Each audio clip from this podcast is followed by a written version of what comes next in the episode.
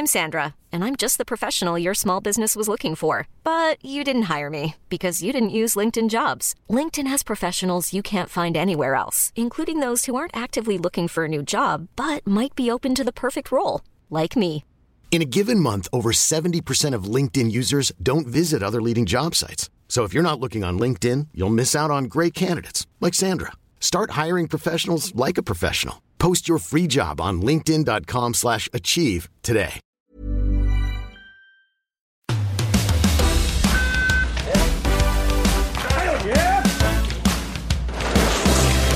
Salut à tous, pas de médaille dans le camp tricolore ce jeudi. On attendait évidemment Alexis Pinturo sur le combiné, mais le Français est sorti de la piste dans la manche de slalom. Des débuts difficiles aussi pour Michaela Schifrin qui s'avance sur le Super G vendredi avec pas mal de doutes après ses deux sorties de piste en géant et en slalom. Ce sera l'objet de notre deuxième partie. Et puis on se projettera sur la finale du Halfpipe la nuit prochaine avec la présence de Sean White. L'Américain peut-il viser un quatrième titre olympique après 2006, 2010 et 2018 Pour échanger sur tous ces sujets, on accueille nos consultants Gauthier Tessière et Clémence Grimal, ainsi que les journalistes Maxime Dupuis et Christophe Godot. Salut à tous Salut. Salut. Prêt pour l'heure olympique? Ce podcast est à retrouver sur toutes les bonnes plateformes d'écoute, Spotify, Apple Podcast, Deezer, Castbox et en vidéo sur eurosport.fr. Allez, c'est parti pas de médaille pour Alexis Pinturo sur le combiné. Malheureusement, le skieur de Courchevel est sorti lors de la manche de slalom. Pour en parler, on accueille notre consultant Gauthier Tessière qui a commenté cette épreuve aux côtés de FX Raleigh. Gauthier, c'est une énorme déception pour Pintu. Ouais, c'est une énorme déception pour Pintu, c'est une énorme déception pour nous, pour le clan français. Euh, c'est une journée catastrophe. C'était la plus belle opportunité pour Alexis Pinturo pour aller chercher une médaille d'or. Euh, peut-être même pour aller chercher une médaille tout court sur ces championnats du monde. Donc, euh, sur ces Jeux Olympiques. oh, pardon, excusez-moi. il est déjà champion du monde pour le coup. Mais oui, oui, il attendait cette médaille euh, d'or olympique et ça sera compliqué maintenant. C'était de toute façon mal engagé hein, après la, manche de descente. Il avait une seconde 92 de retard sur la, sur la tête de course. on a senti que ça n'allait pas forcément être une journée qui allait se dérouler comme, comme on l'envisageait. Ouais, tu as raison, Adrien. C'était très mal engagé. Euh, petit concours de circonstances. Bon, déjà, il fait quelques erreurs euh, sur des parties où il aurait dû faire la différence, les parties techniques. Il lance pas très bien ce plat. Et en plus, malheureusement, c'est vrai qu'il s'est lancé au mauvais moment. Il y avait du, vent de face euh, sur le plat, malheureusement. Donc, tu vois, tout s'est enchaîné une petite spirale négative dès le début de matinée. Ça me fait penser à un ancien président de la République qui disait que les emmerdes volent en escadrille. C'est exactement ça, c'est-à-dire que c'est un enchaînement de petits événements qui font que bah, Alexis Pinturo en est là.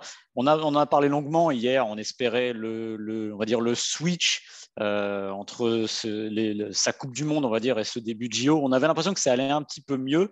Et puis patatras, ça s'est mal terminé. Euh, est-ce que euh, sa faute sur le slalom, pour toi, est due j'allais dire, non pas un trop plein d'engagement, mais qu'il ait voulu, j'allais dire, surjouer ou surskier pour essayer de récupérer les, fautes euh, de la descente Alors déjà, je vais juste répondre avant ce que tu disais. Oui, ça allait mieux. Honnêtement, ça allait même bien. Les entraînements descente se sont bien passés. Au Super G, il skie bien, mais encore une fois, il s'élance au mauvais moment. Un vrai concours de, circonstances. Après, sur ce slalom, écoute, il n'avait pas vraiment le choix. Euh, il fallait tout risquer. Il fallait skier. Euh, à 100, 105, 110%. vu la, configuration, vu la situation, bah, il avait beaucoup de retard. C'était un tracé facile. Euh, c'était un tracé qui, finalement, même les skieurs, même les descendeurs avaient des, facilités. Donc, il y avait la neige, le tracé. Tout faisait que, si tu veux, la mission, elle n'était pas impossible, mais il fallait vraiment qu'il élève le curseur. Et euh, ça l'a poussé à la faute. C'est pas trop dans son ski aussi de skier comme ça sur un fil. Ouais, et puis sans doute que le problème aussi, c'est que skier à 110% alors qu'on sort d'une saison déjà compliquée, on va dire, en slalom, c'est aussi, euh, c'est quasiment une mission impossible. Maxime, tu parlais de switch. Ce switch-là, de passer de 110% à, enfin, de plutôt des sorties à 110% et à skier, à être le meilleur slalomeur du monde, bah, il est quasiment impossible. Même pour un Alexis Pinturo qui est, euh, bah, qui est jusqu'à preuve du contraire le tenant du titre de la Coupe du Monde, mais c'est vrai que là, il paraît, il parlait très loin de ce niveau, malheureusement c'était compliqué euh, compte tenu de, tout ce qui s'était passé cette année, de, des mots qu'il avait eus, de, toute la situation. On sentait qu'il y avait une petite faiblesse, qu'il y avait un manque de confiance. Mais bon, tu vois, on avait vraiment envie d'y croire et, quelque part, quand j'ai vu les premiers s'élancer dans ces conditions-là, je repensais à tout ce qui s'est passé avant. Je me dis, écoute, euh, ça serait magnifique s'il arrivait à passer dans un mode un peu, un peu dingue comme il a déjà été, mais je, voyais que la mission quand même allait être compliquée et tu vois, c'est pas passé, c'est pas passé malheureusement. Moi, ça me, pose une question quand même, parce qu'on sait qu'Alexis Pinturo a rapidement basculé en mode JO en disant je vais tout miser sur, sur les Jeux et la Coupe du Monde, je vais la mettre un petit peu entre parenthèses, entre guillemets. Euh, est-ce que ça, c'est la bonne approche? Parce que est-ce qu'il faut mieux pas arriver en pleine bourre, euh, avoir engrangé de la confiance sur, sur des épreuves de Coupe du Monde pour, euh, pour, pour, y arriver sur les JO Tout miser sur une épreuve, c'est se rajouter une pression monumentale, non? Mmh. Ouais, tu as raison, tu raison, c'est une super analyse, mais quelque part, il n'avait pas vraiment le choix. Euh, on sentait que petit à petit, il commençait à se poser des questions euh, dès le mois de décembre, dès le début de saison, tu vois, il y avait déjà des choses, et vous avez dû le voir entre les lignes dans ces interviews, on, on se disait, tiens, il y a une petite faiblesse, il manque de solutions. Après le mois de janvier, ça devient compliqué. Euh, effectivement, tu vois, il n'arrive pas dans la meilleure dynamique, avec des doutes mais euh, ça reste tellement un grand champion qu'on se dit, tu vois, euh, euh, oui, il peut ressortir grandi de cette saison, ne serait-ce qu'avec une ou deux médailles. malheureusement, tu vois, ça, ça, a vite tourné au vinaigre. Et franchement, moi, j'y croyais. J'y croyais vraiment encore hier. le début de semaine s'était bien passé, les choses étaient bien mises en place. J'ai pu discuter avec ses coachs, avec ses marques de ski. Tout était bien en place, tu vois, le travail.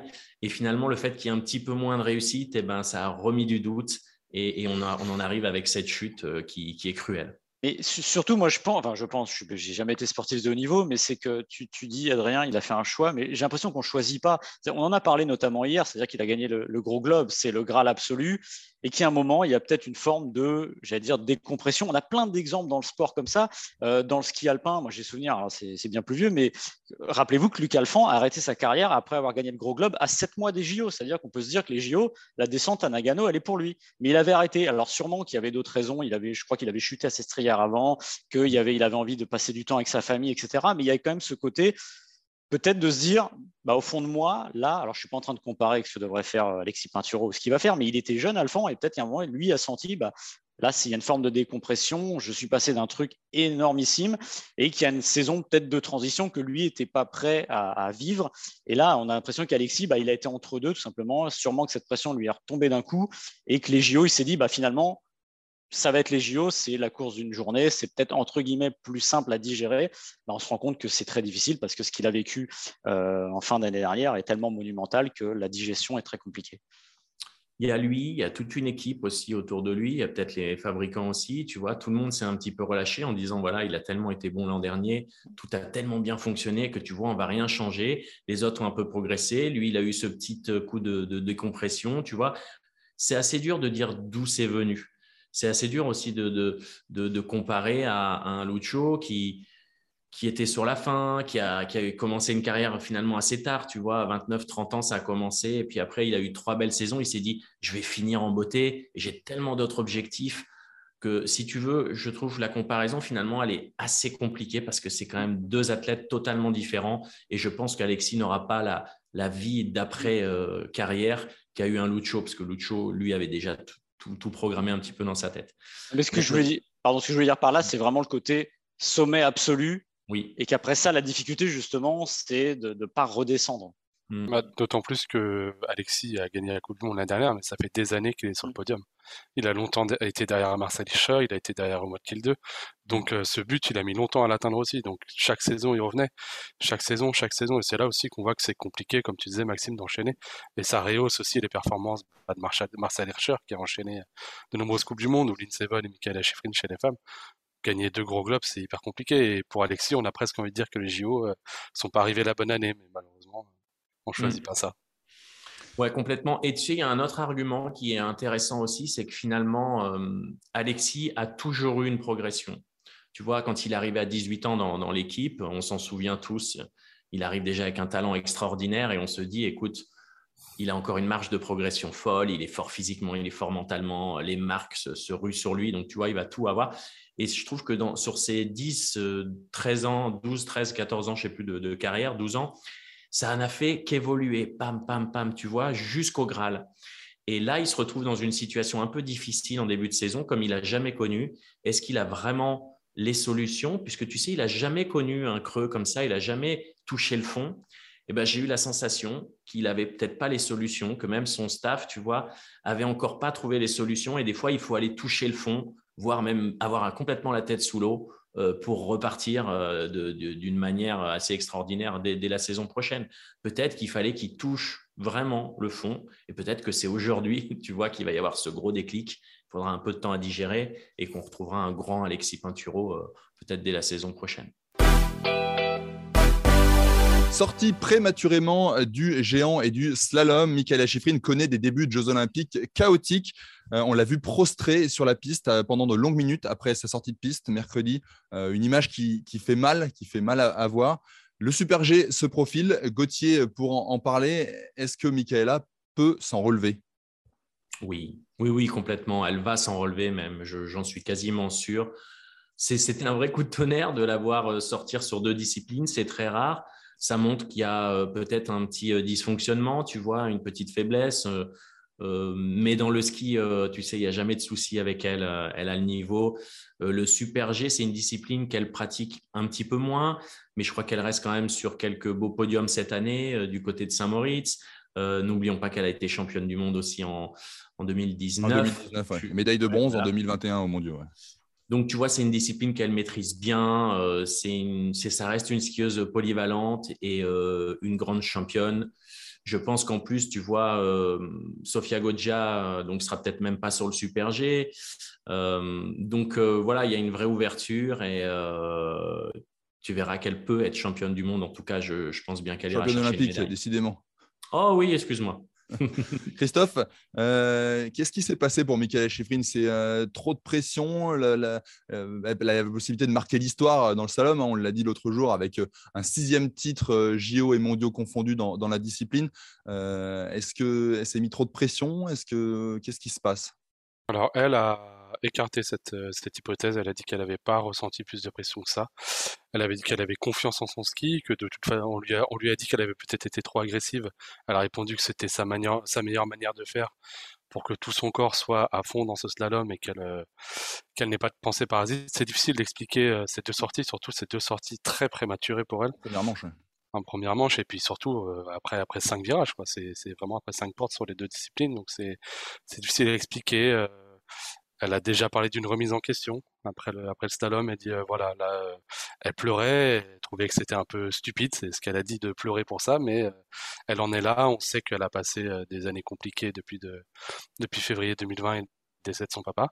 Sans doute que sans doute que quand elle sort comme ça en géant, ce sont des émotions qui ressortent un peu et peut-être que départ du slalom c'est un peu plus compliqué.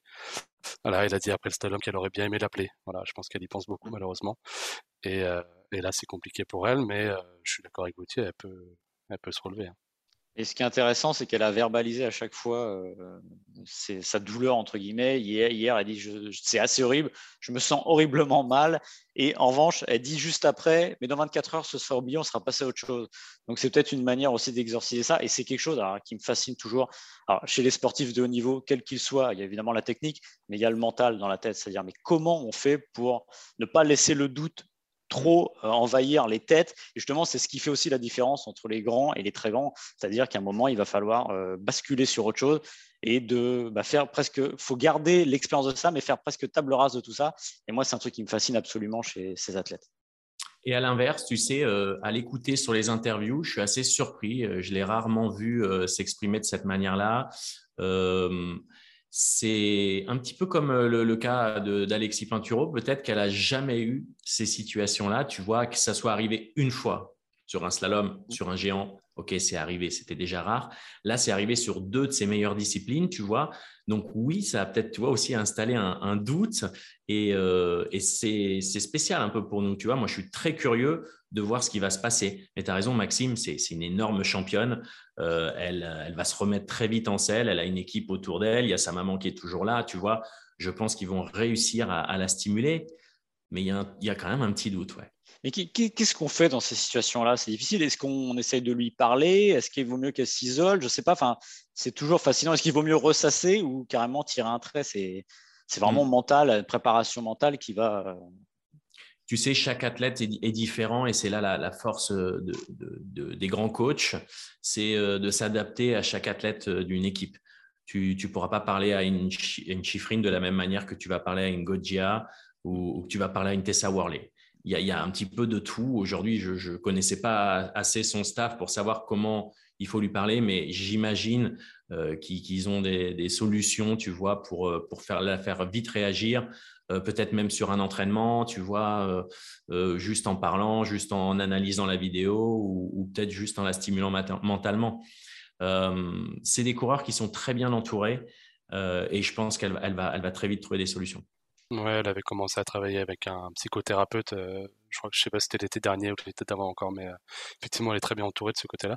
Et Gauthier, tu parlais de, de toucher le fond, un peu comme Alexis. Et effectivement, Chiffrine n'a jamais fini un grand championnat sans médaille. Même les premiers en 2013, elle était déjà championne du monde à Schladming du, du slalom. Et depuis, elle a toujours au moins gagné une médaille d'or.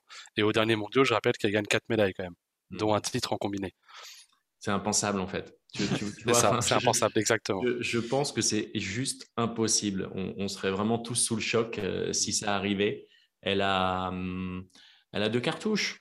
Elle a deux cartouches, écoute, le Super G, le, combiné, deux grosses cartouches même, hein, parce que le combiné, quand même, il y a une grosse chance de médaille. Euh, elles, sont, elles sont trois vraiment, tu vois, trois favorites. Donc écoute, je pense qu'elle est complètement dans le peloton de tête.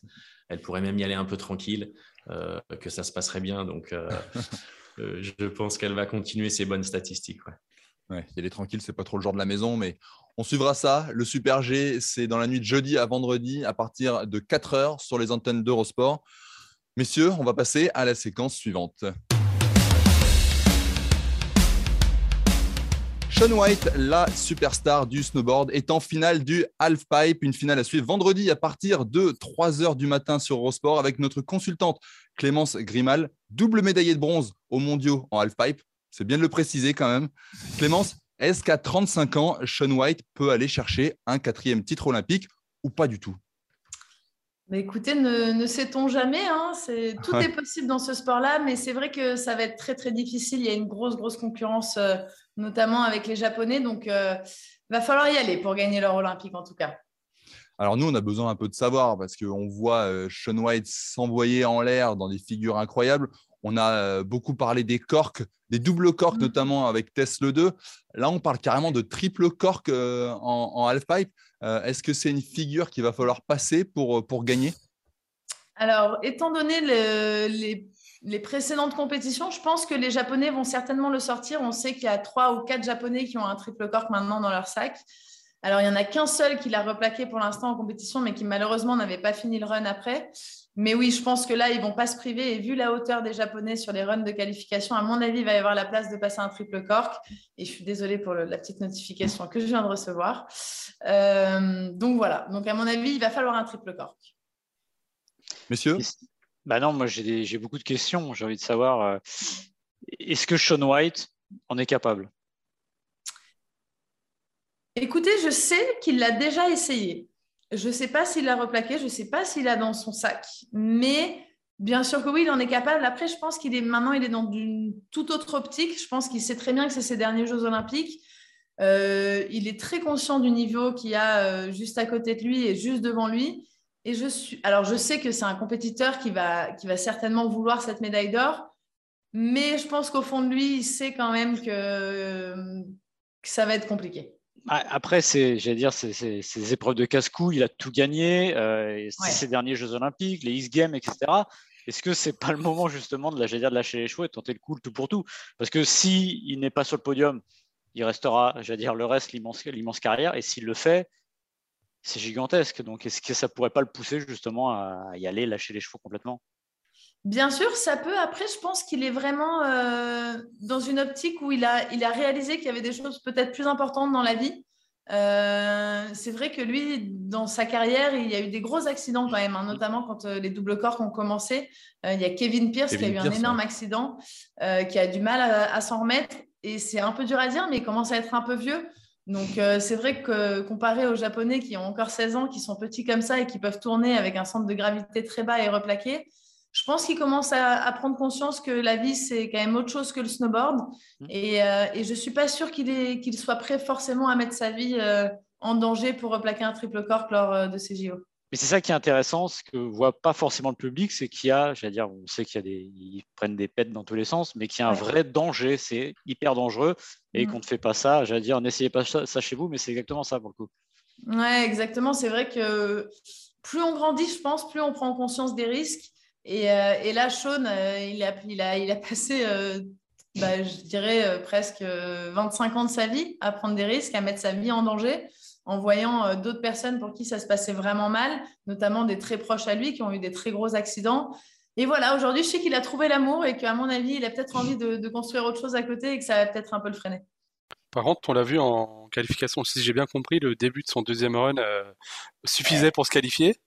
Et il a quand même euh, poussé, l'impression qu'il veut quand même faire le show et s'amuser. quoi. Ouais, c'est vrai que bah, après ça, c'est la marque d'un grand champion. C'est des toutes les figures qu'il a fait pendant le deuxième round de qualification, c'est des figures qu'il avait déjà. Mais c'est vrai que c'était un risque à prendre, en tout cas de les tenter au, risque de tomber. Et c'est vrai qu'après ces deux premiers sauts, il lui aurait suffi aller de 2,900 peut-être pour, euh, pour entrer dans les qualifications, même si le niveau était quand même assez haut. Mais bon, il a tenté 2260 euh, et, euh, et c'est franchement impressionnant. C'est je, à sa place, je l'aurais pas fait quoi. Si on se projette un petit peu sur euh, les, finalistes, tu parlais des Japonais, on pense au, frère Hirano, euh, Ayumu Hirano, qui a fait deux fois médaille d'argent derrière Sean White. Euh, c'est lui qui a plaqué le premier un triple cork en, compétition. qui est-ce qu'il y a d'autre? Scotty James aussi, un Australien qui a gagné les X Games récemment Ouais, Scotty James. Alors, Scotty James, on l'attend avec impatience parce que c'est vrai qu'on ne l'a pas vu de toute la saison juste avant les X Games. Il n'a rien mis sur les réseaux sociaux, on ne l'a pas vu sur les Coupes du Monde. Et du coup, on se demandait un peu ce qu'il faisait. Est-ce qu'il s'entraînait un peu en cachette dans son coin? Est-ce qu'il était blessé? Est-ce qu'il avait des problèmes? On ne savait pas trop.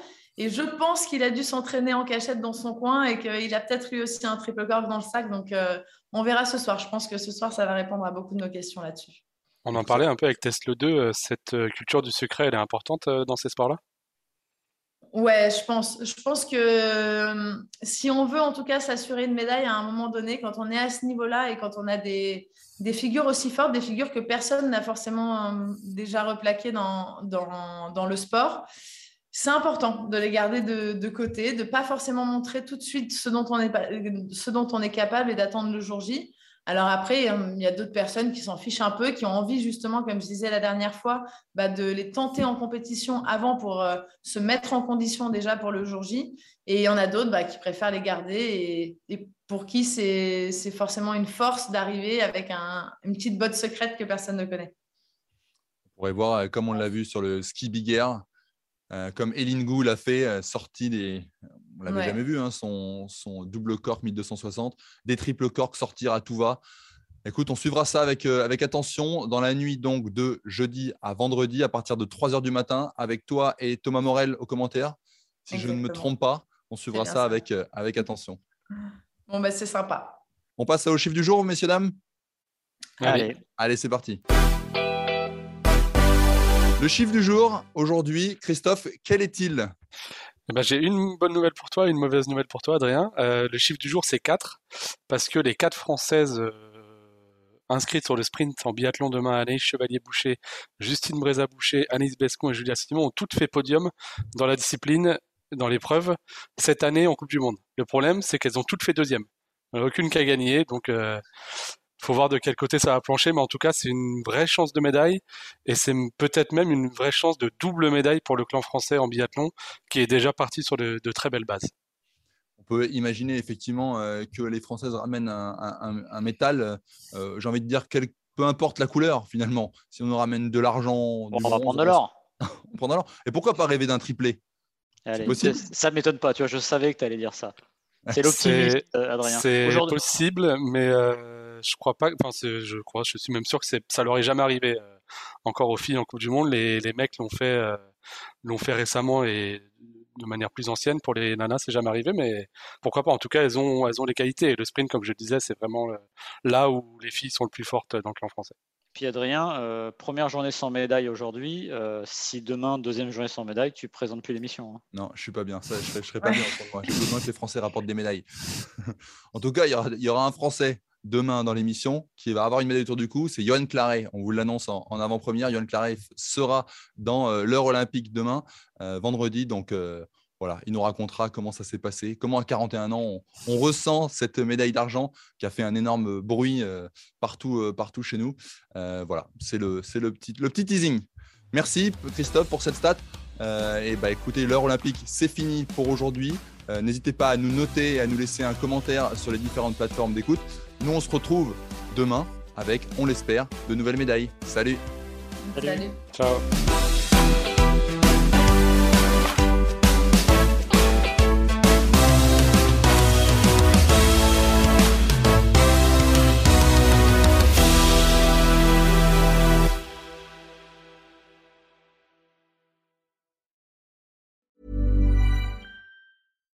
When you make decisions for your company, you look for the no-brainers. And if you have a lot of mailing to do, Stamps.com is the ultimate no-brainer. It streamlines your processes to make your business more efficient, which makes you less busy. Mail checks, invoices, legal documents, and everything you need to keep your business running with Stamps.com. Seamlessly connect with every major marketplace and shopping cart. Schedule package pickups and see your cheapest and fastest shipping options from different carriers. With rates up to 89% off USPS and UPS rates. And with the Stamps.com mobile app, you can take care of mailing and shipping wherever you are. Make the same no-brainer decision as over 1 million other businesses with Stamps.com. Sign up with Code PROGRAM for a four-week trial, plus free postage and a free digital scale. No long-term commitments or contracts. That's Stamps.com. Code PROGRAM.